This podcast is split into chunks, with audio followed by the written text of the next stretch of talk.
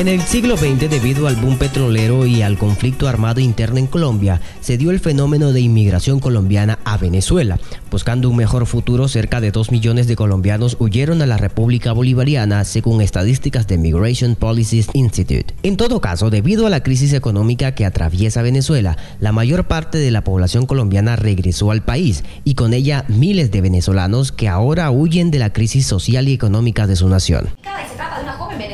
expulsada del país tras ser intervenida en el llamado búnker de Punta Negra. O solamente de venezolano no serán las puertas, pues. Teresa Riaño vive todo un drama porque a su casa llegó una familia de venezolanos que se niegan a pagarle la. Aunque algunos venezolanos le han dado mala reputación a sus compatriotas, la verdad es que hay muchos que buscan seguir adelante de manera honrada y trabajando, como el caso de Cristian Rodríguez, oriundo de Mérida y quien junto a otros venezolanos y un ocañero emprendedor le ofrecen a la ciudad un estilo diferente a la heladería tradicional con Wow. El Wow, el concepto de él es algo muy diferente, sí, algo que no se veía, que nos caña porque por cierto cuando abrimos muchos, muchas personas dicen, no, esto es algo muy nuevo, algo aquí no se ha visto, que si esto era en Italia, que si esto era una cadena, todo esto nació aquí, esto aquí no tenemos, no tenemos una cadena, no es algo que haya existido en otra parte, sino fue algo, un concepto nuevo que se dio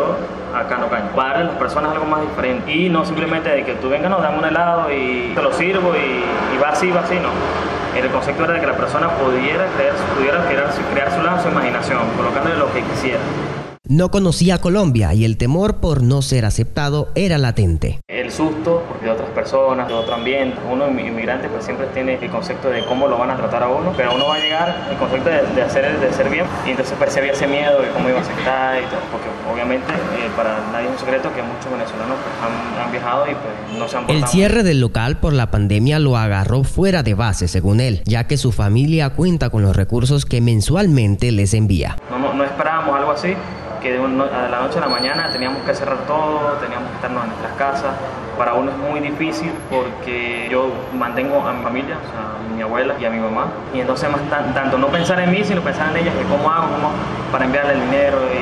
y, este, para pagar el arriendo acá, para no quedarle mal a la señora. Eh, entonces nos fuimos como